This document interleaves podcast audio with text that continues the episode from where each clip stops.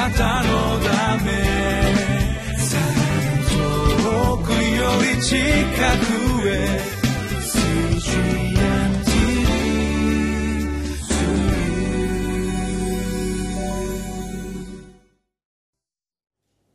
皆さんお元気でしょうか？ホライズンコミュニティチャペルの塩島です。今日もリビングライフの時間がやってまいりました。今日のタイトルは創造された方が責任を取ってくださいます。2018年10月18日今日の聖書箇所は詩編104編1節から18節になります。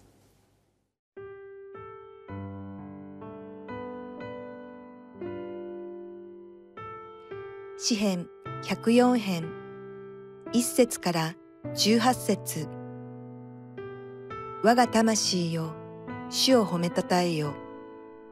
我が神主よあなたは誠に偉大な方。あなたは尊厳と意向を身にまとっておられます。あなたは光を衣のように着天を幕のように広げておられます。水の中にご自分の高殿の梁を置き、雲をご自分の車とし、風の翼に乗って歩かれます。風をご自分の使いとし、焼き尽くす火をご自分の召使いとされます。また地をそのもといの上に据えられました。地はそれゆえ、とこしえに揺るぎません。あなたは深い水を衣のようにして地を覆われました。水は山々の上にとどまっていました。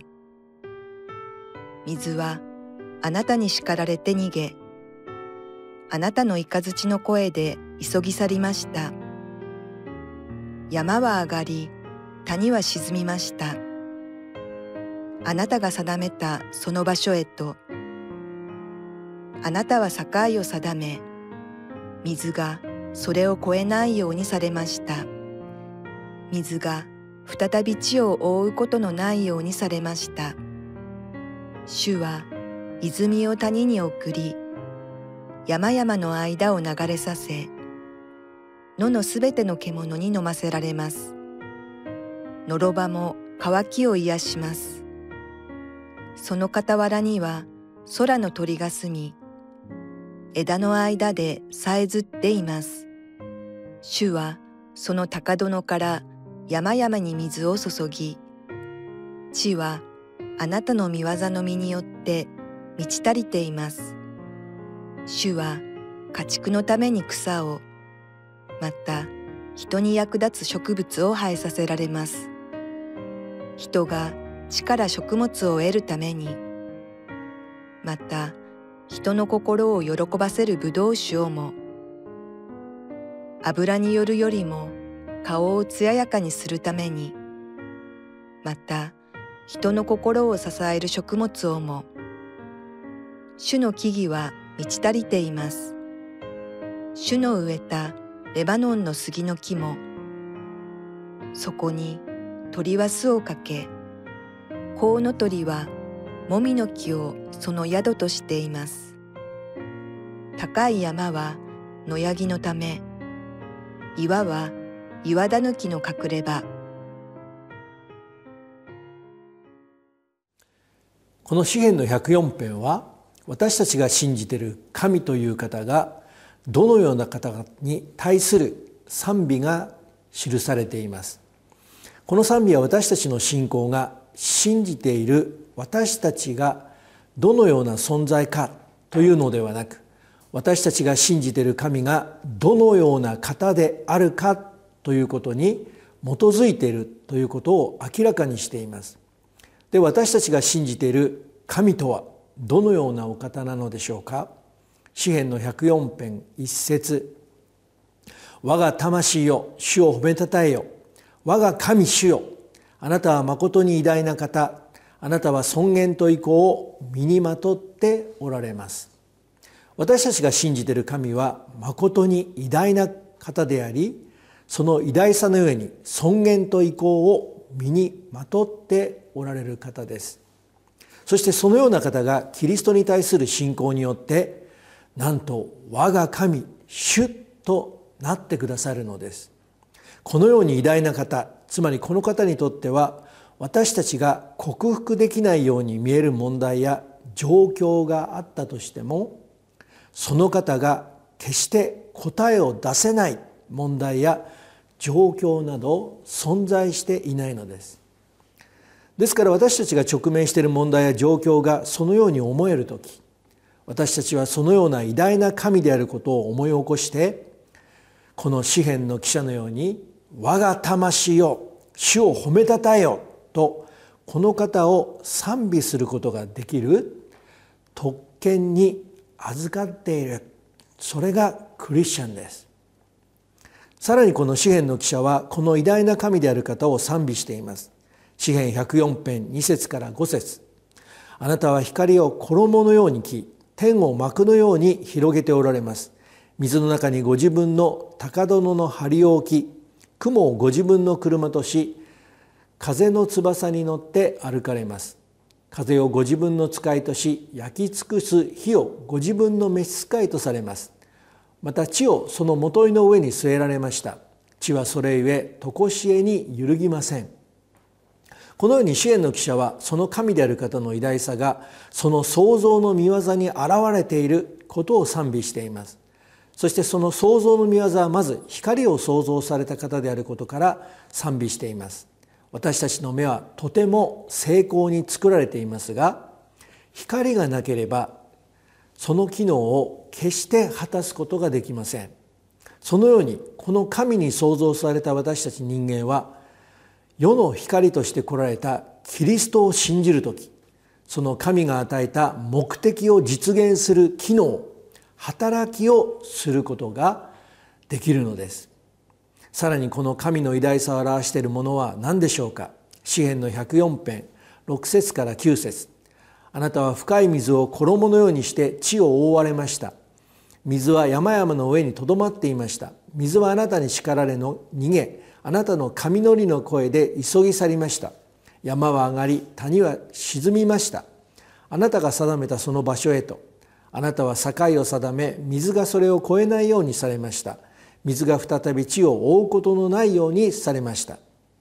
さらにその神の偉大さを表しているものは何でしょうか？それはどんなに科学技術が発達しても決して私たち人間には支配できないこの自然です。しかしこの自然を創造された神である方はこの自然をも支配できるお方です。ローマ人の手紙の1章20節から23節。神の目に見えない本性。すなわち神の永遠の力と神聖は世界の創造された時からこの方被造物によって知られはっきりと認められるのであって彼らに弁解の余地はないのです。それや彼らは神を知っていながらその神を神として崇めず感謝もせずかえってその思いは虚しくなりその無知な心は暗くなりました。彼らは自分では知者であると言いながら愚か者となり不滅の神の見境を滅ぶべき人間や鳥獣這う者の形に似たものと変えてしまいましたと書かれています。このように被造物である自然は神の永遠の力と神聖を表すためのものです。しかし人間はそのように神の偉大さを表すための自然を通してその神を崇める代わりにその代わりには決してなることのない滅ぶべき被造物を神として拝むようになってしまったのです。これがまさに私たちの罪がもたらすものです。その罪がもたらす影響とはこの神を神として認めないことによってその思いが虚しくなりその結果無知な心が暗くなってしましまうのです。その原因は全て人の光として来られたキリストを信じないところから来るのです。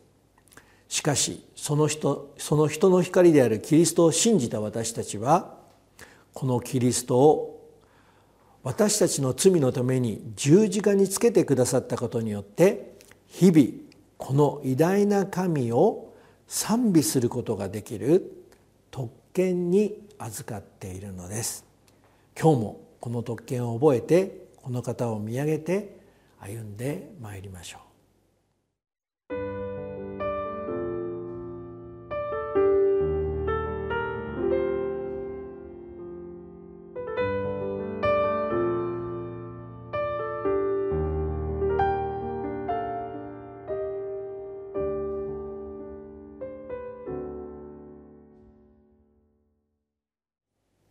ではこのような偉大な神がこのイエス・キリストを信じたことによってこの神の子供とされた私たち一人一人の生涯にどのように関わっておられるんでしょうか？詩篇の104編10節から15節。主は泉を谷に送り山々の間を流れさせ野のすべての獣に飲ませられます。のろばも渇きを癒します。その傍らには空の鳥が住み枝の間でさえずっています。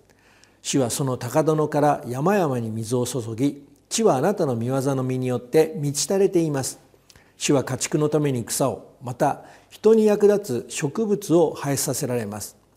人が地から食物を得るためにまた人の心を喜ばせるブドウ酒をも油によるよりも顔を艶やかにするためにまた人の心を支える食物をも。それはこの自然を創造し支配されている神がこのように自然界にいる動物を養っておられるのです。それは神が創造された地がこの神の御業の実によって満ち足りるためです。それはまた同じ被造物である私たち人間を養うためでもあるのです。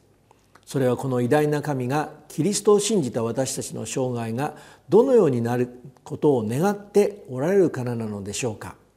詩篇の104編16節から18節。主の木々は満ち足りています。主の植えたレバノンの杉の木もそこに鳥は巣をかけコウノトリはもみの木をその宿としています。高い山は野ヤギのため岩は岩だぬきの隠れ場。それはこのように誠のブドウの木であるキリストにつながる私たち一人一人がこの方による見業の身によって満ち足りた生涯に歩むためなのです。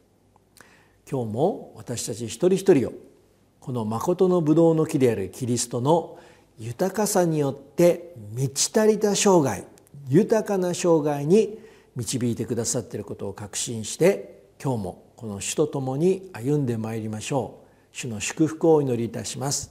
天皇お父様今日もあなたの子供とされた一人一人がこの誠のブドウの木であるキリストの豊かさとその力強さに歩むことができるように一人一人をこの御言葉と精霊の道からによって励まし強めて歩むことができるように祝福してください。キリストイエスの皆によってお一人お一人を祝福してお祈りをいたします。アーメン。あなたのため遠くより近くへ